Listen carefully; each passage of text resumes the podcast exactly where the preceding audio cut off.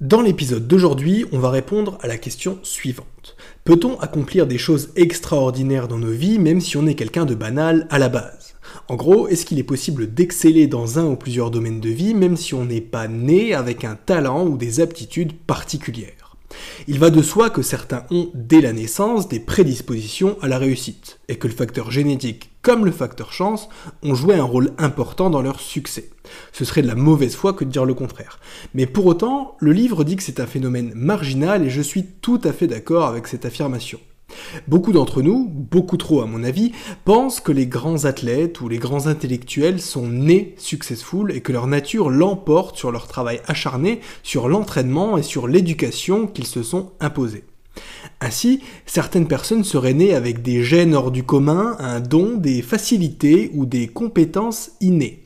Pourtant, ça n'est pas ce que dit le livre dont on va discuter aujourd'hui et qui s'intitule Peak How All of Us Can Achieve Extraordinary Things. En réalité, il existe assez peu de prodiges qui sont nés prodiges. Les compétences, ça s'acquiert par le travail. Il n'y a pas de secret et c'est d'ailleurs de là que je tiens mon magnifique accent anglais, c'est de la répétition avant tout. Allez, plaisanterie mise à part, les meilleurs dans leur domaine le deviennent essentiellement par leur travail et il est possible de s'améliorer dans n'importe quelle discipline simplement en s'entraînant correctement. Souvent, on se rassure en se disant que telle carrière ou tel projet ne nous est pas destiné, que c'est pas pour nous, qu'on est trop jeune, trop petit, trop vieux, qu'on n'a pas le temps, qu'on n'a pas l'argent. En bref, on a toujours une bonne excuse. Pourtant, lorsque l'on étudie un peu la vie de personnes historiques ou de personnages qui ont eu une belle carrière, on se rend compte qu'ils n'avaient rien de plus à leur naissance. Ils auraient pu se trouver ce genre d'excuses, mais pour autant ils ne l'ont pas fait. Comme le disait très bien Mark Manson dans L'art subtil de s'en foutre, la plupart des gens sont moyens dans tout. Et pour les rares types qui arrivent à sortir du lot, ils excellent seulement dans une ou deux catégories maximum. Donc tous ces gars qui ont du succès sur le plan financier, sportif ou amoureux, ce sont juste des personnes normales qui ont simplement travaillé dur et de nombreuses heures sur un seul et même objectif. Regardez Démosthène. Démosthène, né en 384 avant Jésus-Christ, était un orateur et un homme d'État grec. Il est considéré comme l'un des plus grands orateurs de l'histoire et il a joué un rôle assez important dans la politique et les affaires publiques de la Grèce antique. Pour autant, la vie de Démosthène n'a pas été facile dès le début, et sa carrière non plus puisqu'il avait un problème d'élocution, ce qui rendait son discours difficile à comprendre. En fait, il était bègue, donc il bégayait, et ça a été un sacré obstacle pour lui, surtout dans une culture qui valorisait à ce point les arts oratoires. Mais au lieu de se laisser décourager et de s'apitoyer sur son sort, Démosthène a décidé de surmonter son handicap grâce à un entraînement intensif. Tous les jours, il a passé des heures à s'exercer à la parole et à la prononciation. Pour l'anecdote, il utilisait carrément des cailloux qu'il plaçait dans sa bouche quand il s'entraînait à parler, ceci afin d'améliorer son articulation. Donc c'est un type qui était prêt à travailler beaucoup pour réussir et il a même étudié les grands discours de son époque pour perfectionner ses compétences en rhétorique. Avec du temps, de la pratique, de la détermination et un grand dévouement, ces efforts ont fini par porter leurs fruits. Démosthène a développé une éloquence qui a fini par étonner ses contemporains. Par conséquent, et au risque de te décevoir, il n'y a pas de secret pour réussir. Si tu veux atteindre le sommet, tu vas devoir travailler sur la même chose pendant une longue période de temps. C'est pas fun à dire, mais c'est comme ça que ça se passe en pratique. Dans la vie, enfin dans la vraie vie, c'est de cette façon-là qu'on atteint ses objectifs. Alors, salut à tous et bienvenue sur eBook, la chaîne de podcast où on vous résume des livres sur le dev perso et le mindset. Donc, commençons par la première idée de ce livre, de la quantité et de la qualité. L'équipe de recherche d'Erickson, l'auteur du livre, s'est intéressée à ce qui rend certains musiciens exceptionnels ou en tout cas meilleurs que ceux qui sont simplement bons. Donc ils ont étudié un groupe de violonistes à l'Université des Arts de Berlin et ils ont divisé ce groupe d'étudiants en trois catégories différentes les moyens, les bons et les meilleurs. Et ce qui différenciait ces trois groupes, c'était la quantité d'entraînement qu'ils pratiquaient, si on peut le dire comme ça. La recherche a montré qu'à l'âge de 18 ans, les violonistes au niveau moyen totalisaient 3420 heures de pratique. En revanche, les meilleurs avaient accumulé plus de 7410 heures de pratique, soit plus du double. En outre, ce qui distinguait les meilleurs violonistes des autres, c'était pas seulement le volume horaire, donc la quantité, mais aussi la qualité de la pratique. On dit souvent qu'il faut pratiquer une activité pendant 10 000 heures pour devenir un expert, soit 3 heures de travail sur 333 jours par an pendant 10 ans. Toutefois, pour que cette pratique soit efficace, elle doit être délibérée, c'est-à-dire qu'on doit poursuivre un objectif précis et avoir la fin en tête en quelque sorte. Donc non seulement on doit en faire beaucoup, mais on doit aussi le faire avec la fin en tête et un pourquoi suffisamment fort. Pour illustrer ça, l'auteur prend l'exemple des conducteurs de voitures. Il explique qu'une personne qui conduit depuis 10 ans n'est pas forcément meilleure qu'une personne qui conduit depuis 3 ans. D'ailleurs, c'est même parfois l'inverse car le conducteur aux 10 années d'expérience aura eu le temps de développer de mauvaises habitudes. Et qu'après 10 ans, il a entre guillemets pris la confiance là où un jeune conducteur aura encore des trucs à prouver et sera toujours dans cette dynamique de s'améliorer. Donc à partir d'un certain niveau, il ne s'agit plus seulement de s'entraîner et de répéter. Une fois les bases acquises, s'entraîner encore et encore de la même manière n'apporte plus grand-chose à tes performances globales. C'est signe qu'il faut passer à l'étape supérieure et c'est ce dont on va parler maintenant. Donc comment pratiquer de manière délibérée? Supposons que tu veuilles t'améliorer au tennis. La première étape, ça va être de te fixer des objectifs spécifiques pour chaque entraînement. Ici, on va plus se contenter de jouer une heure par jour pour le fun. L'idée, c'est plutôt d'être très précis et de se fixer des objectifs concrets, comme faire 10 revers d'affilée, réaliser 20 échanges de suite avec un partenaire, ou encore réussir un service du côté gauche. Et tant que tu n'as pas atteint ton objectif de la journée, continue à pratiquer jusqu'à ce que tu y parviennes. Et si jamais tu n'y arrives pas du premier coup, continue à t'entraîner les jours suivants jusqu'à atteindre ton objectif. C'est un programme exigeant, certes, mais qui donne des résultats tangibles. Pour que la pratique soit optimale, tu dois aussi être focus sur ce que tu fais. Et le focus, c'est un sujet dont on a déjà parlé sur cette chaîne, donc tu connais la chanson. Pas de distraction, pas de multitâche. Tu es juste concentré sur la tâche à accomplir et tu restes dans l'instant présent.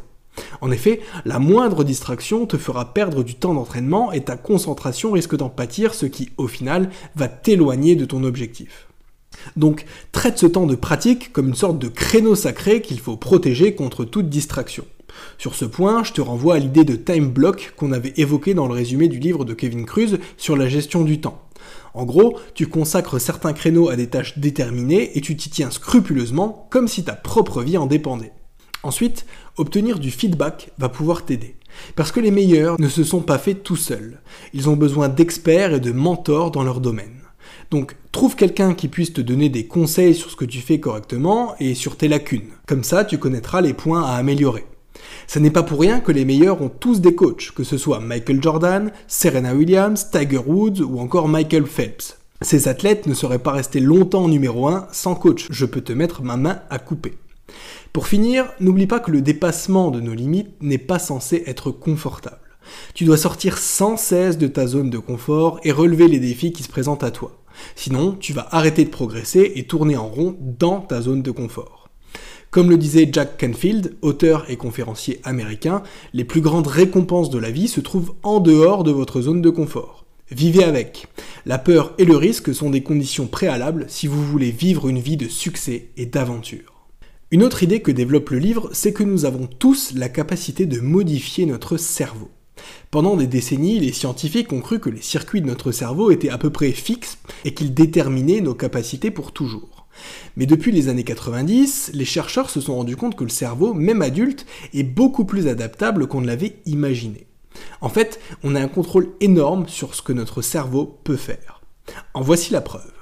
Une étude réalisée en 2000 a comparé les cerveaux de chauffeurs de taxi londoniens avec des personnes qui exerçaient un tout autre métier. L'étude a montré que les conducteurs avaient un hippocampe postérieur plus grand que les autres. A noter que l'hippocampe postérieur, c'est la zone du cerveau qui nous aide à naviguer dans l'espace et à mémoriser les lieux. Et plus les chauffeurs exerçaient ce métier depuis longtemps, plus leur hippocampe était volumineux. Et à l'inverse, les conducteurs moins expérimentés avaient un hippocampe plus petit. Ainsi, l'expérience des chauffeurs nous prouve que le cerveau se modifie en fonction de nos activités.